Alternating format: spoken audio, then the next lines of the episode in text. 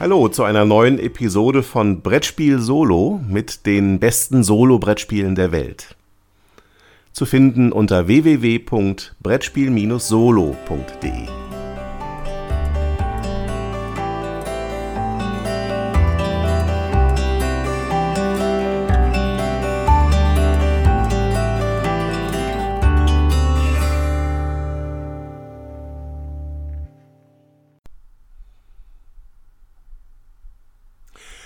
Le Havre ist ein Spiel für ein bis fünf Spieler ab zwölf Jahren von Uwe Rosenberg und bei Lookout Spiele erschienen. In Le Havre sind die Spieler Unternehmer in der Hafenstadt Le Havre, die Gebäude und Schiffe bauen, um auf diese Weise Nahrung für ihre Arbeiter zu produzieren. Außerdem nutzen sie die unterschiedlichen Funktionen der einzelnen Gebäude, die sie errichten, um diverse Standardwaren in veredelte Waren weiterzuverarbeiten. Diese können Sie verkaufen und das Geld für den Kauf weiterer Gebäude nutzen. So vergrößern Sie im Laufe des Spiels Ihr Einkommen und damit die Chance, das Spiel zu gewinnen. Zum Spielablauf. Das Spiel beginnt mit einer Nachschubphase, in der der Startspieler seinen Schiffstein links beginnend auf das nächste freie Nachschubplättchen stellt. Die sieben Nachschubplättchen, die auch gleichzeitig die sieben Züge einer Runde repräsentieren, wurden zuvor verdeckt auf die markierten Wasserfelder des Spielplans gelegt.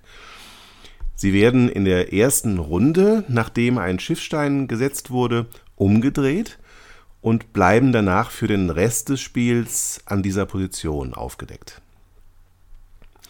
Auf jedem Nachschubplättchen befindet sich eine Kombination von Standardwaren und Franc, die dann aus dem Vorrat auf die entsprechenden Angebotsfelder auf dem Spielplan gelegt werden. An die Nachschubaktion schließt sich die Hauptaktion des Spielers an. Dabei kann er entweder alle Standardwaren aus einem beliebigen Angebot nehmen oder ein ausliegendes unbesetztes Gebäude betreten, indem er seinen Personenstein darauf stellt.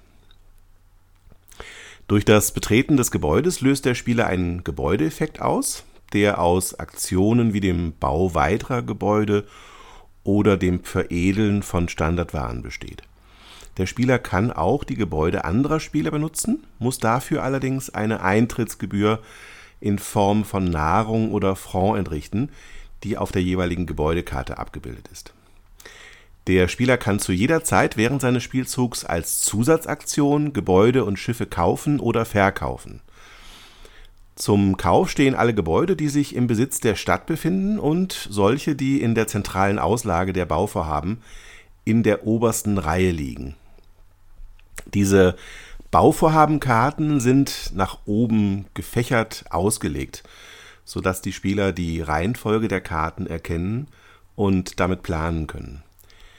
Welche Baukosten zu bezahlen sind, ist auf der Karte des jeweiligen Bauvorhabens abgebildet. Schiffe können in ausliegenden Werften für die angegebenen Baukosten und zusätzlich drei Energie gebaut werden, die der Spieler durch Holz und Kohle erhält. Eine Runde ist beendet, sobald ein Spieler seinen Schiffstein auf das siebte Nachschubplättchen gesetzt hat.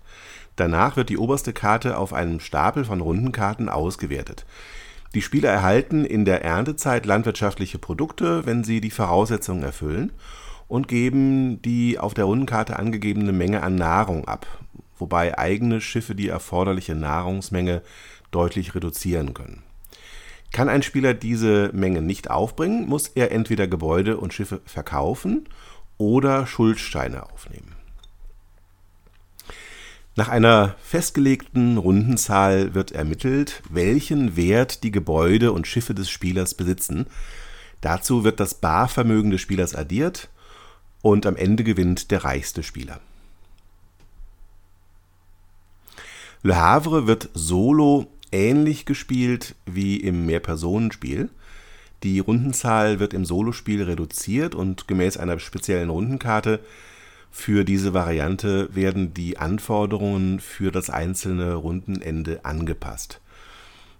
Auch hier gibt es die grundsätzliche Möglichkeit, die Spielzeit zu verkürzen, indem man nicht die Komplettversion mit allen Runden, sondern mit einer reduzierten Rundenzahl spielt.